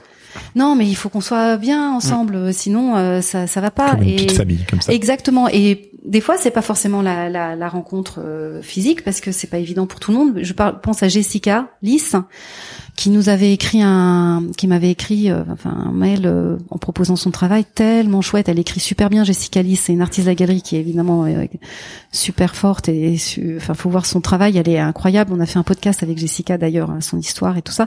Mais elle écrit super bien. Et alors moi, elle m'a elle m'a entourloupie. Enfin, vraiment, je, je, je me disais qu'est-ce que qu'est-ce que c'est joli comment est-ce qu'elle se foudre. présente. Oui, c'est souvent des coups de foudre humains et et je disais elle- c'est tellement joliment écrit. Qu'est-ce qui sait Qui sait cette fille Et et en plus son travail était chouette. Hein. Ouais. C'était les maisons montagne, sa première série. Donc ça, l'humain, oui, oui, c'est sûr. Hein. euh, C'est des œuvres uniques, hein, c'est ça. Oui, on a présenté. euh, Donc, tu as créé cette première famille, la Slow Gallery, donc l'humain, tout ça. Et puis, tu as créé la Slow, l'agence. L'agence, oui. Donc, euh, qu'est-ce qui t'a amené de- à créer une nouvelle petite famille si on- Ouais, Enfin, que ça peut-être pas venu tout de suite. enfin c'est des cousins en vrai. C'était il y a trois ans, ouais, l'agence maintenant, elle a trois ans. Elle va avoir trois ans en avril prochain. Et ben parce que du coup, c'est quand même une prolongation. Alors c'est pas du tout euh, prévu initialement. Et, par contre, c'est c'est devenu presque une évidence parce qu'on s'est rendu compte que nos artistes, ça c'était quelque chose que je savais pas forcément au début en l'ouvrant. La plupart des, évidemment, la plupart des illustrateurs, c'est pas le cas de tout le monde. Il y en a qui sont professeurs d'art, etc. Mais ils sont, euh, nos, nos artistes sont illustrateurs et donc travaillent sur des projets de commande. Nous, on est la vitrine de leurs travaux personnels, de leur respiration. Mais à côté, ils font plein de choses et on s'est rendu compte au fil des ans qu'il y avait euh, euh, pas mal de d'agences, des acheteurs d'art qui venaient, euh, des maisons d'édition pour faire euh, Oui, t'as des professionnels qui viennent à la galerie. oui, oui, voilà. oui, oui, oui, tout à fait, qui nous questionnaient, qui nous disaient qu'est-ce que vous avez dans ce style-là, et on passait un peu de temps pour. euh, Et après, Tu faisais déjà le travail d'agent au final. oui, oui, enfin, euh, je savais même pas qui c'était en fait. Des fois, je me disais il est bizarre, pourquoi est-ce qu'il m'a demandé tout ça? Parce qu'il se présentait pas en plus. Ouais, ouais. Et Là, après, ils ont aucun intérêt à le faire. hein. non, et après les artistes nous voilà. disaient tiens euh, voilà, j'ai eu apparemment euh, une fresque dans un hôtel, le- la personne est passée, c'est à part la slow galerie. Donc on se dit ben tiens, on est une vitrine pour nos artistes. Et comme une pa- il y avait une petite équipe d'artistes qui on, se connaissait bien et qui n'avait pas d'agent, comme on a commencé avec Virginie Morgan Ah oui, oui. qui euh, n'avait pas d'agent et qui avait euh, qui avait des projets. Je me souviens, c'était pour euh, voir un, des œuvres prêtées sur un plateau télé, etc. Elle m'a dit si est-ce que tu peux t'en occuper euh, Oui, c'est vertigineux, on sait pas comment Mais faut oui, faire. mais pas du tout. Alors pa- pareil, là j'ai dit ah, t'es sûr? Parce que moi je je sais pas faire. Mais c'est- oui, c'est terrible hein, comme métier. hein. mais oui, mais tu te lances, mais c'est ça. Il faut se lancer, c'est tu te lances. euh, il faut faire les choses pour les apprendre souvent. Enfin, c'est vrai que je pense qu'il y a des formations pour être galeriste. euh, Enfin, j'en sais rien. Je ne pense pas. Euh, mais c'est toujours bien d'avoir fait des, des études d'histoire de l'art avant d'ouvrir une galerie, etc. Mais c'est pas grave si tu l'as pas fait avant. Tu fais autrement. Donc pour agence, c'est sur le pareil. tas. Oui, et donc il y a des bouquins hein, quand même. Donc je me suis commandé euh, des masses de bouquins sur les droits d'auteur, Devenir les cessions agent de pour les droits. nuls. Bon, puis tu Il connais y a aussi pas des, ces euh, bouquins. Ah oui, il faudrait le créer. ouais. il il existe pas sûr. Mais tu connais aussi des agents. Oui, oui, oui, mais à l'époque, non, pas du tout. J'ai Ah, j'ai- j'ai rien demandé. Moi. Je- J'ai j'ai été agent de Virginie Morgan pendant un an bénévolement. Ouais. Et pour me former, je lui dis, écoute, si tu veux, comme je suis pas sûre du Ah, service oui. que je vais te rendre, Quelle idée. bah, ça Ah va être comme ça. hein. d'accord. On va voir. C'était un Donc, coup de pouce. Oui, je lui dis, écoute, on va voir. Comme ça, moi, je vais voir si ça me plaît. Toi, tu vas voir si t'es content de mes services. et donc, euh, pour euh, négocier, c'est des couves d'albums, c'était des, des petits projets, des euh, des Ah, pour des Born Bad affiches de festival. Oui, Born Bad. Ah oui, euh, parce que je- j'ai fait un mini épisode avec elle euh, l'année dernière Ah. et euh, là, Anime S'illustre, on en a discuté c'est de ça. Donc c'est toi qui étais derrière. Et en fait, euh, et en fait, ça, ça a pas mal. Enfin, c'est un autre métier agent. Et du coup, quand euh, l'agence a été formée, on a, euh, on a officialisé ça un an plus tard en, en agrandissant la famille. Ben, Virginie a été accompagnée de ensuite Marie Gu, Marie Guillard, euh, etc. Sabrina Chess. Enfin voilà, maintenant il y a 27 artistes, mais euh, j'ai Cyril qui, qui avait envie de le faire. Mon mari a pris les rênes de l'agence et et, et voilà, maintenant c'est c'est c'est vraiment lui qui, qui s'en occupe euh, à plein temps. Et moi je, je... Et vous avez le regard tous les deux sur euh, sur les artistes qui vont oui oui oui, il faut qu'on soit assez raccord, ouais, ouais Mm. bien sûr. Et, et moi je fais quand même la com, quelques devis, enfin je l'accompagne. Et puis il y a il y a une autre personne maintenant à, à l'agence, Alix, qui, qui est ici, qui est, on va dire, mutualisée entre la galerie et l'agence et qui s'occupe euh, aussi de brief, facturation, des choses comme Oui, ça. oui, parce Ouais. que euh, il y a un travail administratif dans une agence hein, qui est terrible. C'est hein, beaucoup moins glamour le Ouais. métier d'agent que le métier de galeriste en fait. Hein. C'est pas que du bonheur, hein, être agent. Il y a de la finance. ben oui, parce que c'est C'est stressant. peut-être Hein. plus rémunérateur aussi. Euh, agent? Ouais. Euh, ah oui, tiens, c'est une bonne question. Ah. Pas vu venir, euh, celle-là. Si. Euh, bah ça doit. Ça Non, parce que tu dis que c'est dépend. moins glamour, donc si c'est moins glamour, faut bien Ah oui, qu'il y ait que- euh, euh, quelque chose derrière qui vaille. euh, Oui, au-delà du euh, service que tu Euh, rends à tes Oui, Oui, parce oui. qu'on comprend bien que t'es la marraine des illustrateurs et que tu les aimes d'amour, mais derrière, euh, faut que ça suive, quoi. Ça dépend, oui, oui. Ça dépend des saisons. En fait, euh, la galerie et l'agence euh, s'épaulent mutuellement. Il y a des Hmm. moments creux pour la galerie, il y a des moments creux pour l'agence, et du coup, comme euh, on est vase communicant, on, Ouais. s'entraide. C'est un Mais, écosystème hein, que tu as mis en Je, place. je, je, je pense que moi j'y gagne en fait, hein, quand même. Bah, on espère bien pour toi. Parce, non, je veux dire par là que euh, financièrement parlant, je je j'ai pas fait le- les comptes. Mais par contre, au niveau euh, ben, la vie de tous les jours, quand tu sélectionner des œuvres, recevoir les artistes, préparer euh, des expositions, c'est 100% de de bonnes choses, de bon karma. Agent, ben, comme vous avez vous, vous êtes euh, aussi dans une agence et tout ça, il faut euh, proposer faire des devis, proposer euh, alors, être sûr de pas se tromper. il y a des ratés euh, tout le Il y a temps. des ratés, t'es stressé parce que l'agent fait euh, le fait la l'interface euh, Mm. avec le client et, et justement il est là pour éviter que l'artiste se fasse euh, malmener ou bien donc l'idée c'est de oui oui oui c'est Mm. ça donc il faut encaisser moi je me souviens que les premières euh, les premiers contacts justement pour négocier ou pour avoir justement pour faire signer les, les sessions parce que souvent les gens oublient qu'il y a, pas que de la créa il y a des sessions de droit mon Dieu, mais je me suis faite euh, vraiment pas presque engueulant en disant mais qu'est-ce que c'est que cette histoire de session? Il y en a jamais. Mais, je dis, mais si si, Mais ça, si. protège l'artiste et tout Bah ça. oui. Et du coup, euh, j'ai, j'ai, je, je, me, je me faisais un peu houspiller et il faut avoir euh, le ton. Moi, je vois Ah que oui, Cyril, oui. il reste très calme. Il dit mais si si. Moi, j'ai, j'ai été un petit peu perplexe quoi. Je me dis mais comment on me parle là? et, et ça arrive quand t'es agent. Ça, ça dépend sur qui tu tombes. Tu tombes euh, des fois ben, sur des, des agences qui sont au courant, évidemment, ça passe tout seul, et etc. Mais tu Et peux tout part tomber du sur budget. des- hein. Si le budget, il y a pas, y a pas Oui. un compromis, bah, il y a pas de travail. Et voilà. Oui, il faut Simplement. négocier les budgets. C'est toujours compliqué parce que je pense que même avec beaucoup beaucoup d'expérience, un budget euh, euh, pour le placer. euh, alors nous, on est, enfin Cyril, je sais qu'il a des grilles, il le fait très rationnellement, euh, voilà comme ça. Oui, ça euh, rassure aussi. De, oui, de voilà, c'est ça. Ça sort pas d'un de de chapeau, c'est comme ça. Ouais. Oui, voilà, c'est vraiment euh, ça, ça passe presque de- des, des, des Même des si en com, des fois, ça peut péter les plafonds Mais parce oui, que oui, voilà, oui. c'est des budgets complètement. Mais voilà. Mm.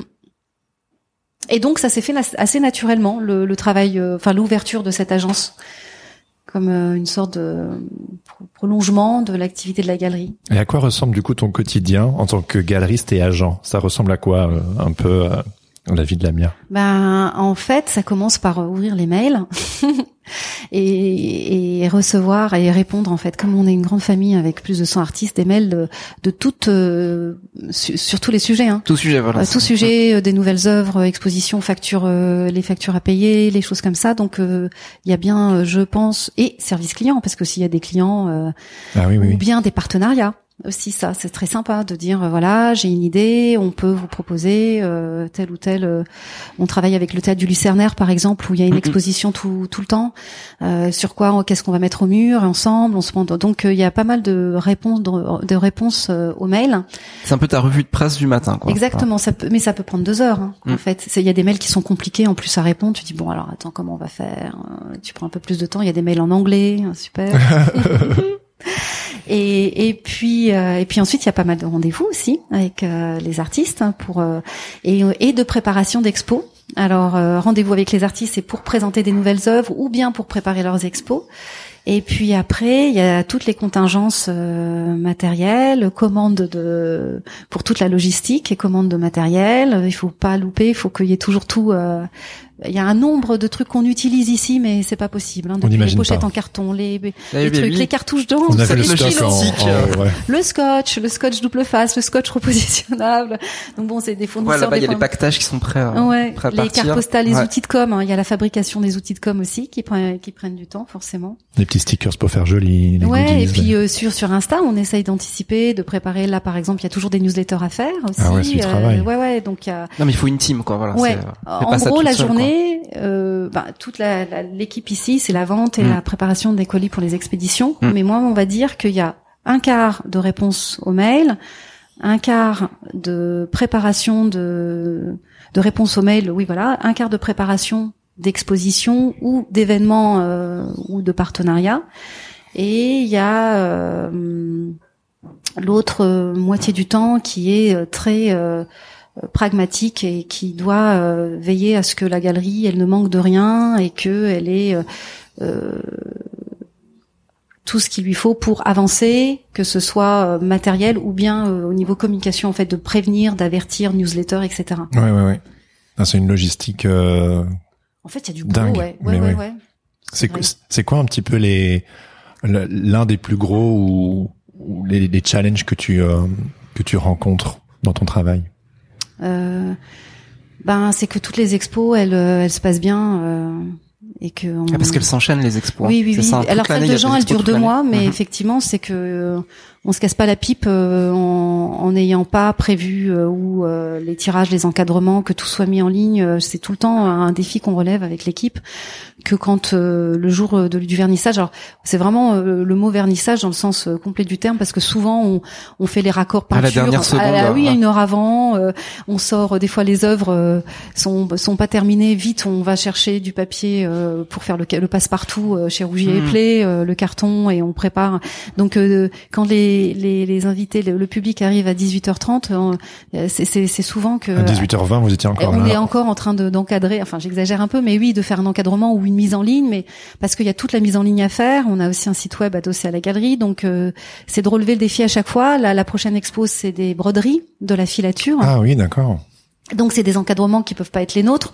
Donc c'est trouver, enfin on a, on va tout faire encadrer par une, exceptionnellement par euh, Lama Factory qui avait fait des encadrements pour l'exposition de Jessica Liss et c'est des, c'est en suspension les broderies semblent flotter comme ça dans un cadre euh, américain. Donc c'est toujours nouveau. À chaque fois qu'on fait une expo. Avec l'artiste, il y a une émotion particulière, même si on en fait beaucoup. L'artiste, il est su- souvent très, un peu, ango- enfin, très angoissé. Euh, euh, Faut le il met- rassurer. Il met beaucoup d'enjeux. J'ai l'impression de voir une scène d'un film de Wes Anderson en fait là, tu vois, avec le- Oui. tout le- Oui, la, multitude de, de petites scènes qui s'enchaînent, puis tout d'un coup, hop, c'est parfait. Oui, c'est ça. Oui, oui. et c'est pour ça qu'on est souvent des grosses nous au vernissage. On est là, euh, bonjour. Et en fait, on est un peu euh, Ah oui, c'est peut-être. lessivés. Ouais, ouais. Le matin du, du vernissage, maintenant, on fait nos podcasts aussi. Et La bonne aventure. La bonne Voilà, aventure. Voilà, donc c'est quoi cette aventure. aventure du merci, coup merci beaucoup de citer la bonne aventure. Euh, ben c'est- c'est- on s'est dit que c'était bien de mettre un. On une- parle entre collègues là. Voilà, Euh, c'est On ça. est des podcasteurs, podcasteuses. Et oui, ça serait bien qu'on fasse quelque chose Ah ensemble. ouais, sans ouais, ouais, la grand bonne plaisir. aventure. Ah ouais. Et la bonne aventure, bah, c'est c'est- c'est une sorte d'archive vocale d'une exposition en fait. C'est de laisser une trace. Et on s'est dit que c'était incroyable de pas de ne pas y avoir pensé avant, mais euh, on a on fait à peu près une expo par mois depuis maintenant 8 ans, 9 ans. Enfin, je sais pas combien on en a fait euh, du coup, 12 fois. Bah oui, ça Une fait plus de centaine. centaines, Soit plus huit. de 200. ouais. Et on a beaucoup. Bah, le le podcast, on y a- c'était peut-être pas dans l'air du temps tout au début, mais euh, finalement, on s'est dit que c'est une évidence euh, de, de laisser parler l'artiste de euh, la, la- son exposition, ce qu'il a inspiré, euh, qu'est-ce qu'il voulait nous raconter, parce que c'est une c'est une aventure, une exposition pour un artiste effectivement. Il raconte quelque chose de particulier qui lui tient à cœur, c'est un projet et c'est une mise à nu de quelque chose de très important pour Mmh. lui. Oui, c'est intime. C'est très personnel. On voit un texte de Jean Malard. Mais oui, juste, euh, souvent les artistes là. écrivent des textes maintenant. C'est magnifique. Oui, oui. Enfin, Jean, il écrit très bien aussi, et ouais, ça, ça donne des frissons. Et du coup, euh, c'est, ça paraît un peu naturel de de les interroger. Souvent, ils ont explorer des choses qu'ils avaient pas forcément dites avant. Donc c'est l'occasion de dire qu'est-ce que tu voulais euh, ra- raconter de plus que d'habitude ou de parce que ce sont des œuvres inédites en fait. Mhm. Donc euh, sur un thème, un fil rouge euh, sur un sujet, et, et c'est de parler de ça en fait. Et l'idée c'est d'inviter un autre artiste aussi, si on peut, euh, si l'artiste est disponible, pour qu'ils puissent avoir entre eux des échanges. Euh, vibration. d'artiste à artiste parce que moi je suis pas artiste et donc euh, de les entendre c'est génial moi j'adore la dernière fois j'avais les larmes aux yeux je crois je me devais je devais être un peu fatiguée pour Jean C'est vrai. mais je j'étais enfin voilà si je pouvais ça, ça c'est- avec Pierre Manuel Lié et Jean Mallard ouais ouais c'était Ah oui, des échanges un beau super combo là. Et c'est comment de se lancer dans le podcast? C'est marrant parce que depuis le début de la conversation, Mm. tu sais, euh, tu t'es lancé. Euh, T'avais jamais fait la galerie, t'avais jamais fait agent, t'avais jamais fait podcasteuse, Mais oui. et à chaque fois tu te Ah oui, lances. tu te lances. C'est euh, génial. alors je dirais Ah, pas des défis, mais, dans, en tout cas dans des aventures. mais ça, va je vais pas dans l'univers dans l'espace non plus pour moi Non, le vrai. plus grand défi ça serait de faire une opération à cœur ouvert par exemple Ok. Bon, eh ben je pense pas qu'on te laisserait faire comme ça. On Non, mais- jamais. hein. Tu vois ça, En ça c'est quelque chose. Moi, pour moi, les médecins et tout ça, ça c'est vraiment Non, non, c'est euh, ou bien les pilotes de ligne. Tu vois ça, euh, pff, la responsabilité que t'as. Et puis il faut vraiment connaître à fond euh, ceux qui partent l'espace. Il y a une femme qui part bientôt dans l'espace et tout. Tous les tests qu'elle doit faire, mais ça, ça va. Enfin, je veux dire. euh, Non, mais je serais pas, pas- je serais presque pas surpris, hein, que dans 20 ans, soudainement, euh, je fais une opération à cœur ouvert. ouais, que t'ailles dans l'espace. Voilà. Ah, dans Les l'espace. artistes dans l'espace, c'est parti. Non, mais c'est c'est pas des choses qui sont euh, inaccessibles euh, non plus en fait. Il faut. Pour le podcast, tu t'es dit, allez, euh, qu'est-ce qui, qu'est-ce que, Bah, moi, je suis bavarde déjà. Vous voyez, là, je pourrais rester Alors ça, des c'est pas mal. euh, Ça peut vois. aider pour T'es le bonne- podcast. t'es bonne cliente. C'est un bon C'est un départ. ouais, je peux, je, je, je peux rester euh, saouler les gens pendant des heures. hein, donc, Soule nous, soule nous. donc il faut le sentir. Il faut que ce soit des choses qui soient en incointance avec euh, avec soi-même. Hein. On va pas, Mhm. Ouais, il ouais. faut pas s'écarteler. Hein. Il faut faire des choses qui qui qui aillent de soi un peu. Ouais. Et puis, et puis t'as de la sentir. curiosité pour euh, pour tes artistes? Oui, euh, bah oui, pour les podcasts, oui, oui, bien sûr, on se connaît très bien, souvent, et puis même, euh, même si on se connaît bien, ce qui est incroyable, c'est qu'au moment du podcast, on découvre des choses, alors qu'on essaye de les Évidemment. préparer, de se Ah poser bah c'est un moment, c'est un moment en Oui. fait qui est, qui est un petit peu un petit peu magique où il se passe des choses et, euh, et c'est- le micro est, C'est là pour les génial, capter. oui, oui, c'est ça. Et puis on, c'est, c'est, c'est- pas du tout une contrainte, même si c'est le matin du vernissage, on a un petit peu, euh, on sait que la journée va être intense. Non, mais ça- ça, Mais il y a ça, une ça, énergie, ouais. Je trouve ça génial parce qu'en fait, Mm. c'est une bonne idée. C'est-à-dire Oui. qu'en fait, le vernissage n'est pas passé, t'es Mm. encore euh, dans, dans le montage et tu choisis ce moment-là en fait pour euh, pour mettre l'artiste face Ouais. euh, au moment. justement. Oui, il est dans son jus. Dans et son toi jus. aussi, Oui, t'es dans le jus, on donc euh, il y a une énergie. Ouais, c'est ça, il y a est une émotion. fébrilité en fait qui va amener Mm. euh, quelque chose de, de, de peut-être profond. euh, Oui, et le soir même, l'artiste va accueillir euh, tout son public. Et donc relâche il y a un peu, d'appréhension Ouais, ouais. et tout ça. Donc euh, c'est c'est un moment particulier et on commence la journée comme ça et c'est toujours euh, très sympa. Après, euh, on le fait aussi euh, avec les moyens du bord, sans sans se mettre la pression. Ça pourrait être mieux, sans doute, mais c'est toujours ce que je me dis. Ça Faut le faire. Ça pourrait toujours être mieux. Tout pourrait être mieux, la galerie aussi pourrait être mieux, mais euh, on fait comme on peut et puis ça existe moins. Voilà, Mm. c'est fait. voilà. C'est clair. Donc si vous écoutez Sens Créatif, allez écouter La Bonne Aventure. Merci ça se complète. ça se complète. Tu mettras les liens. Est-ce que ce serait peut-être pas le moment de la boîte à boxon À moins que tu voulais poser une autre question. Bah, pourquoi? Bon, des questions, euh, la mienne, on pourrait t'en poser euh, encore pendant trois heures, mais euh, on va peut-être passer quand même à la à la boîte à boxon. Pourquoi pas Allez. C'est parti. Alors, je te la présente, elle est là. Alors, C'est la dernière fois qu'on l'utilise euh, cette saison. ah, Je ne sais pas encore si elle reviendra pour la L'année saison prochaine, prochaine. on n'a verra, pas encore ouais. décidé. Mais en fait, il y a encore des petites questions dedans. Hmm. Tu vas devoir en tirer une Mhm. et y répondre si tu veux bien. Bah oui. Voilà, c'est le hasard qui va J'espère que je décider vais tomber sur peu. une bonne, une bonne question. Je peux pas changer si. non. Eh non. Ah non, c'est pour ça que ça s'appelle la boîte à boxon. Ah, la main gauche, allez. Alors, il est possible que tu sois surprise ou déstabilisée, mais c'est pas grave, tu as un petit temps de réflexion. Ah. Alors, il y a des questions sur la créativité, des questions un petit peu plus transcendantales, et puis des questions Ah. sur le chaos. Et là, c'est une question chaos, je vois la petite gommette noire. Ah oui. Alors, c'est si tu pouvais remonter l'histoire et changer une chose, ce serait quoi? Alors, mon histoire ou l'histoire du monde euh Non, la tienne. Ah, la mienne. Enfin, je crois. Parce que j'étais Oui, en train de oui, ton histoire, à- hein, ton histoire. On parle de la mienne, Mon là. histoire, mon histoire.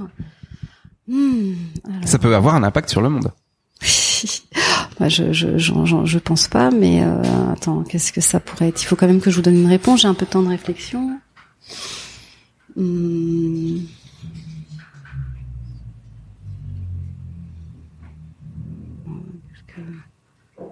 Non, franchement, je vois pas euh, une chose dans mon histoire. Un truc que je regretterais qu'il se soit passé, qu'il faudrait que ça se passe autrement. Hmm.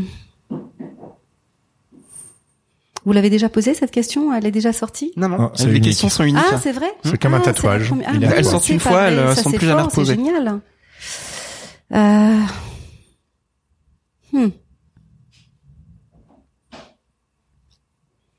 C'est c'est c'est pas évident, reconnaissez hein. C'est la boîte à boxon. On l'a imaginé exprès pour ça. Attends, eu alors j'ai- j'ai j'ai peut-être un, un truc, mais je trouve pas que ce soit très euh, très percutant.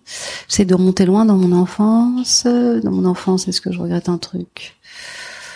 Non. euh, non, ça c'est pas trop grave. hein. C'est vrai qu'on fait des choses parfois, il faut reconnaître. euh, en y réfléchissant, j'ai dit mais pourquoi j'ai fait ça Forcément que j'aurais dû faire autrement, mais l'impact est pas. C'est contrariant sur le coup parce que on voudrait toujours tout bien faire, mais forcément des fois. euh, et encore là, euh, à 50 balais, je me dis mais je suis toujours. Est-ce que la réponse... Ouais, vas-y. Il y a peut-être un truc que je me reproche, mais c'est pas c'est pas définitif dans mon histoire parce que la formulation c'est si tu pouvais remonter l'histoire et changer une chose, ce serait quoi? Euh, Il y a un truc qui, qui est vraiment récurrent chez moi, mais c'est c'est c'est pas tout à fait répondre à la question, mais c'est que je je, je m'emballe tout le temps euh, très vite. euh, je suis vraiment euh, une détonation directe, euh, et donc euh, je je, je suis comme une. D'ailleurs, la mienne en arabe veut dire l'étincelle, hein, et c'est ça. Hein. Ah bah voilà. C'est intéressant. C'est génial. Et donc, je, je réfléchis, je dis beaucoup, de, enfin, je, je réfléchis pas assez avant de, enfin, de donner des réponses ou des décisions. Voilà, typiquement euh, là maintenant. Euh, et donc, je m'emballe beaucoup et euh, je, je, je peux m'engager dans des choses, tu sais. Euh, euh, je me freine pas du tout en fait. Je dis oui tout le temps, je fonce dans les projets et tout ça, et il y a de la perte en route en fait. Et à chaque fois, je me dis réfléchis, modère, euh, avant de donner une décision, parce que j'ai tellement envie que les choses se fassent, ou bien et, et ça fait des années que ça dure, enfin depuis que toujours en fait, où euh, je dis ah ouais génial, super et tout ça, et après coup, euh, euh, je me dis ben j'aurais peut-être dû réfléchir un petit peu et prendre une décision. On est personne te demande de donner une réponse tout de suite, tout de suite, tout de suite. Et moi je dis tout de suite, tout de suite, tout de suite. Et c'est souvent oui et tout ça. Et après, euh, je me mets dans des situations un peu rocambolesques où je me dis bon, euh, choses dites, choses tenues, et en fait, euh, c'est c'est pas possible. Et en fait, ça ça sème un peu la zizanie, ça. Voilà, c'est c'est c'est un truc euh, que j'aimerais changer dans mon histoire, c'est d'être plus euh, réfléchi. J'en connais un autre comme ça. Toi C'est aussi, vrai Laurent? Non, moi, Ah, c'est toujours moi qui lance pas nous aussi. oui, enfin, on est on est- ensemble. euh. Ah, vous êtes comme ça, sens On- créatif. on lance des idées et puis euh, on se fait rattraper et on se dit ah ok j'avais pas anticipé ce point-là ce point-là ce point-là quelqu'un m'a déjà dit t'es un peu faux follet comme ça Oui, voilà, faux euh, follet. donc t'es aussi un petit les- les- Oui. l'étincelle Et alors que en vieillissant, tu dois, moi je, de- enfin, je je vous, j'espère ça pour vous que ça se tasse. Il faut, il faut en être conscient et se dire. Moi, je me dis quand même, j'aimerais bien. euh, je pensais que ça allait changer. Hein, honnêtement, je pensais que j'allais me calmer, qu'en vieillissant, euh, j'allais euh, être une forme, de- avoir une forme de sagesse, euh, d'esprit plus posé. euh. en fait, je fonce euh, tout le temps. euh, c'est fatigant. Il y a, il y a- il y a une, une vraie question d'acceptation aussi de, de sa nature. Et euh, quand on l'accepte, c'est bien, bien plus facile de vivre avec aussi. Quoi. Voilà. Oui, mais enfin, des fois, ça de fait oui, Bah oui. c'est vrai, mais ça, ça, ça, ça peut faire, oui, c'est. mais t'as un exemple euh, un peu concret peut-être? Enfin pas obligé hein mais de, de trucs où tu te dis genre je suis foncé et puis euh, Ah, c'est Pas- un peu pas tous les jours, Ouais, c'est un ouais. peu tous les jours en fait. Hein, euh... Ah. Euh, Oui, non mais parce que des, gens qui pourraient se reconnaître. Non, non, mais euh... non, non, c'est vraiment dans le quotidien. C'est c'est c'est l'usage, c'est aussi c'est aussi dans le quotidien. Ça peut être sur des projets, euh, effectivement. Euh... Tiens, par exemple, si, enfin bon, c'est- c'est pas très intéressant, mais on a eu une proposition du bon marché, par exemple, pour avoir un corner il y a quelque temps, il y a plusieurs années. Mhm. Et, et en fait, c'était catastrophique et tout ça. J'étais ouais, super, super, bien sûr, on va se débrouiller, etc. C'était en pleine période de Noël. Ça nous a mis dedans, mais horrible parce qu'il fallait tout préparer. Enfin, ça, c'est un détail, c'est anecdotique parce que ça n'a pas, ça, ça a juste la conséquence de nous avoir tous euh, vraiment cassé les pieds. Et ma ma ma, ma décision à moi prise comme ça hyper rapidement a impacté euh, tout le monde ici à la galerie. Ah J'en oui, suis voulu parce que ça tombait très mal et, et j'aurais dû y réfléchir avant, etc. Bon, alors voilà, du coup, je casse du sucre sur le bon marché, mais Non, bah c'est juste ça a été c'était compliqué. mais, mais non, mais c'est en général dans euh, le mode euh, le, le, le mode de vie euh, de, de, de tous les jours. C'est c'est c'est vrai que quand on se décide trop vite, on vit à deux, moi avec mon mari et tout ça. Des fois, je prends des décisions. Il me dit mais t'aurais pu me consulter quand même ou Oups. pas. mais euh, Mais c'est cet enthousiasme aussi qui Ouais, fait ta moteur, force, hein. sûrement, et qui, qui, qui a aussi, qui est derrière toute l'énergie de la sloganerie de, la, de ton agence. Ouais. Et... Il y, a, il y a- il y a plein de fois où Jérémy il prend des décisions euh, parce qu'il est, il est assez leader comme ça tu vois il prend des décisions puis il dit c'est euh, c'est maintenant il faut le c'est faire vrai, c'est vrai. Et moi alors moi ce que je fais c'est que je dis ok en fait je sais qu'après s'il y a moyen eh ben je viendrai tourner un petit peu la barre s'il faut quoi voilà En fait, vous le Mais en sa- fait j'accepte le le fait que cette énergie là elle apporte du du moteur et du fuel tu vois de l'essence et on va aller quelque part Mm. et moi ça ça me fascine tu vois de me dire Mm. on prend la voiture on y va ça j'adore Il est toujours prêt à tout, Laurent. C'est Ah, incroyable. bien, Parce qu'en fait. Laurent, Ah. il, c'est mon binôme depuis Oui. la saison 4, mais en réalité, il est dans les coulisses depuis quasi le début. Mm. Et du coup, moi qui suis justement un peu cette énergie, un peu Mm. comme toi, peut-être, genre, allez, on va faire ci, on va faire ça. Et puis, euh, bah, heureusement que Laurent, il est là parce que euh, ça... Mais moi je suis pas la, tu sais il y a la, la- il y a le petit diable, le petit ange, hein, c'est les consciences qui te parlent. Moi je serais peut-être plus le petit diable à dire vas-y, et, et parfois, on est un petit peu inconscient aussi. Parfois, à, à deux, on fonce tête ton baissée. feeling. Et en fait, euh, après, on est tous les deux à se dire bon, ben. euh, Mais tu vois, c'est c'est plus fort que nous, et j'imagine que c'est plus fort que toi. C'est c'est une énergie qui nous habite, un enthousiasme, et qui qui nous mène en avant, une forme de naïveté également. Et ah oui, bon, moi, qu'il y a un peu de naïveté, c'est sûr, ouais. Mm. moi, je pense que la, comme on dit en anglais, euh, c'est underrated. C'est la naïveté. Ouais. Je pense que c'est quelque chose de, c'est une, c'est une force, c'est Mm. c'est une, je- oserais-je dire une puissance qui, qui, qui, qui nous fait faire des bons en avant, je crois Oui, vraiment. oui, oui. Mais j'aimerais bien qu'en vieillissant, là, je- ça se tasse un peu quand même, et que j'acquiert un peu de sagesse. Quand même, il faut que ça me serve tout ça. Maintenant que vous m'avez posé la question, je vais essayer d'y faire attention d'ailleurs. Bon, alors, En du coup, route vers la on, sagesse. on prend rendez-vous dans, dans, dans, dans cinq, dans cinq, dix ans. Oui. Ouais, dans cinq ans, pour voir si tu, tu as acquéri de la sagesse ou si tu es arrivé à une acceptation Un petit peu. de toi. Oui, mais c'est oui, non, mais c'est vrai que s'accepter, c'est bien, mais il faut essayer d'être un, un peu euh, s'améliorer aussi. Et c'est vrai que ça, vraiment, pff, je suis un vrai boulet. hein. Mais bon, on va pas finir là-dessus. Non, parce pas qu'on va, on va, on va finir sur un truc assez super. Je ne sais pas si c'est une question, mais en tout cas, je, je, je la retrouve. La voici, la voilà. C'est Jessica Das. Oui, parce que tu sais, il y a le Patate Club, les personnes euh, Oui. qui soutiennent le podcast Oui. et qui Voilà. font partie de notre communauté. Donc Jessica, Cicadas en bah fait oui, partie. et Jessica parfois, on leur demande, est-ce que vous voulez, on va interviewer telle ou telle personne. Ah, on va interviewer Lamia. Est-ce que vous avez euh, une question euh, Ah à, lui, ouais. à lui poser c'est tu vois trop bien. Alors Jessica, elle te pose une question. Elle n'est pas obligée de répondre. Mhm. Elle dit Comment Lamia fait-elle pour être une aussi merveilleuse personne Oh, elle est trop gentille. Ça y est, je vais avoir les larmes aux yeux encore. Oh, Jessica, elle est tellement gentille. Ben, je lui renvoie le compliment. Ben voilà, Jessica, tu reçois. On l'adore aussi. Ah ouais, elle est trop sympa. Merci beaucoup, Jessica, et j'espère qu'on se voit bientôt. Mm, Bon, c'est trop gentil. Alors on peut, on peut peut-être juste finir sur l'actualité euh, de l'Aslo. Ça Oui. dure euh, combien de temps le- l'expo de, de Jean Mallard? Qu'est-ce qui- beaucoup. qu'est-ce qu'il y a après aussi? Oui. Et qu'est-ce qu'il y a alors, après? Qu'est-ce qui nous ça, attend? c'est- Parce que littéralement, l'épisode sort lundi, donc Lundi on est en, 12 ans, en tu pleine actualité. Ouais. ouais. Euh, L'expo L'heure bleue de Jean Mallard, elle dure jusqu'au 24 janvier. Et on accroche le 25 la filature. Donc c'est une série d'une vingtaine de broderies d'une euh, d'une brodeuse qui s'appelle en fait Sandrine Toré de Mer, très beau nom d'ailleurs, euh, elle est de Perpignan. Et le vernissage de son expo de broderie, c'est magnifique. C'est en fait c'est l'illustration brodée. C'est très fragile, c'est très sensible. vu. Oui, sans doute. as- je pense que c'est via a toi fait- même. Oui, oui, on a quelques broderies de, de, de la filature de Sandrine ici à la galerie, mais elles partent tellement vite qu'on n'en a plus beaucoup. Et son vernissage, c'est donc jeudi euh, 26 euh, janvier à partir de 18h30 en présence de l'artiste qui viendra évidemment. Et c'est une, ça s'appellera en hiver, je pense à la mer. Et donc c'est beaucoup de paysages de mer, de- mais c'est magnifique. Elle s'inspire parfois de photos, parfois pas. Mais c'est fragile, euh, c'est exquis, c'est d'une poésie folle. Euh, Il Mm. y a qu'elle qui fait ça. Enfin, elle a un talent euh, inouï, euh, Sandrine. Et du coup, euh, elle vient pas du tout du monde de l'art non plus. Euh, elle est brodeuse de mère en fille, mais euh, de tradition en fait. C'est sa mère qui lui a appris et la mère avait appris à sa mère, etc. Et donc euh, c'est pas c'est pas son son métier en fait. Elle brode par euh, par passion et, et voilà. Donc euh, elle a un profil très particulier. Le podcast promet d'être assez intéressant.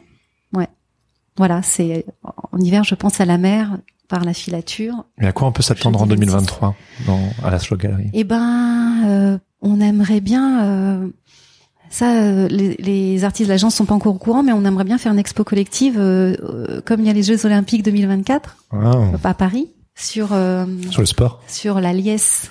La liesse, Oui, ça veut dire quoi? La liesse. C'est la, la, la, la, Pardon, la clameur populaire, les gens qui sont heureux d'un Oui, événement. mais Ah oui. on n'y pense pas forcément. Ouais. Hmm.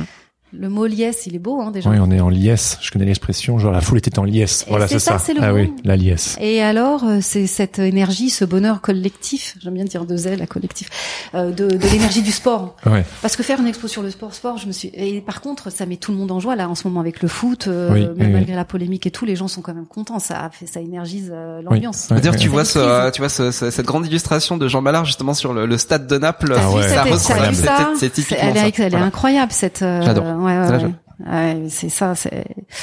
Elle est plus là, je pense. Elle a été vendue d'ailleurs. Mais euh, oui, oui, c'est ça. C'est cette énergie euh, de, de, de groupe, euh, de d'équipe, euh, que ce soit dans, dans le public ou bien si c'est voilà pour, pour chez les athlètes, il y a quelque chose, une émulation, une joie une- qui est quand même particulière pendant le, pendant ces périodes de, Tout à fait.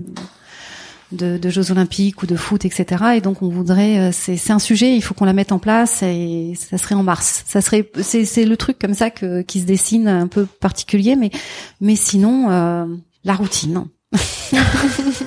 Une jolie En routine. route vers la routine. Ça marche. Eh bien, merci beaucoup, Lamia. Merci beaucoup de m'avoir m'avoir invité. C'est très, c'était un très bon moment. C'est une joie et un honneur. Merci Super beaucoup. partagé. C'était notre épisode avec Lamia Magliuli. On espère que vous avez passé un bon moment. Nous, en tout cas, on a passé un très très bon moment. Bah ouais. En fait, j'ai envie de dire comme d'habitude. Bah oui, pendant c'est toute, sûr. cette- toute cette saison. On dit ça à chaque fois, mais il n'y a pas oui. vraiment de surprise, quoi, parce que on n'a jamais vraiment passé une interview euh, où ça s'est mal passé. Non, complètement. En plus, c'est rigolo parce que la, la Mia était un petit peu intimidée par l'exercice alors qu'elle fait elle-même un, un podcast. Donc comme vrai. quoi, toujours De l'autre côté du micro. Ah ouais, quand on se retrouve toujours de l'autre côté du micro, c'est pas évident. Et euh, bah, elle a déroulé quoi.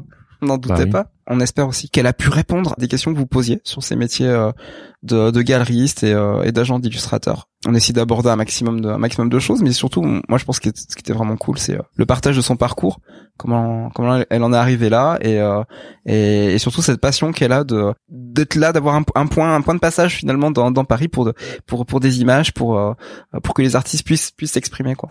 Moi, j'ai été très touché par son côté euh, populaire et accessible, et le fait que elle connaissait pas forcément les rouages du métier ou du milieu, et qu'à chaque fois, elle se lance. Voilà, c'est en faisant qu'on apprend. Absolument. Donc voilà, très très content de clore cette année 2022. Merci d'avoir été à l'écoute et pour ceux qui nous suivent depuis très très longtemps, merci aussi d'être là. De rester fidèle, ouais. On espère que cette euh, saison 4 vous a plu, autant qu'elle nous a plu. Ça a été une sacrée petite aventure. Ça a été un peu, euh, j'ai l'impression, une saison un peu charnière entre les trois premières saisons et puis après euh, ce qu'on est en train de préparer pour la suite. Ouais. Donc euh, stay tuned comme on dit pour euh, pour la suite. D'ailleurs, comme on l'a dit au tout début de l'épisode, euh, soyez au rendez-vous la semaine prochaine. On, On en vous expliquera un peu plus un peu plus, ouais. pour la suite euh, du podcast. Sur ce, bah donc euh, si l'épisode vous a plu, n'hésitez pas à le partager avec vos amis, avec vos collègues, avec votre grand-mère à Noël, euh, à le partager sur les réseaux sociaux, euh, à aller voir. Si vous êtes de passage à Paris, allez voir la Slow Gallery. Si vous avez des idées cadeaux pour euh, pour Noël, c'est Tout à fait. c'est une bonne idée. Et on vous souhaite surtout des bons moments en famille. Prenez du repos, des vacances et tout. Hein, la créativité est un muscle. On a besoin de le muscler et puis de l'autre, on a besoin de se reposer, de manger de la dinde, de boire du vin chaud et de se faire des petits cadeaux cadeaux. Ouais, parce que 2023 euh, s'annonce pas plus radieuse que 2022, mais on sera toujours là Oh là là, le mec pour envoyer de la créativité quoi qu'il arrive. Complètement. Allez, ah bah donc sur ce, à la semaine prochaine et on vous souhaite déjà d'avance un joyeux Noël. Jingle bells, jingle bells, jingle all the way. Way, jingle bells, jingle bells, jingle all the way. Na, na, na, na, na, na, na, na, na, na, na. Na, na, na, na, na. Na, na, na, na, na, na. Na, na, na, na, na, na, na, na, na, na. La, la, la, la, la, la, la, la, la, la, la, la, la, la, la, la, Ça devient la fête de la bière.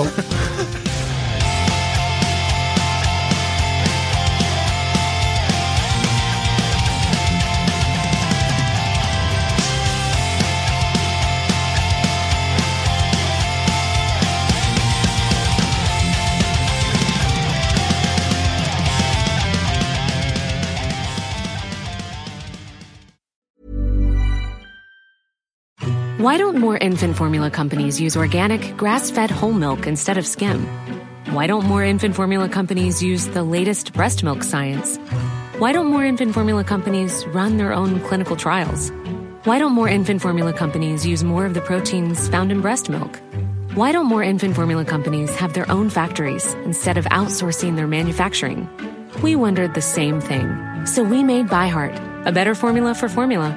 Learn more at byheart.com.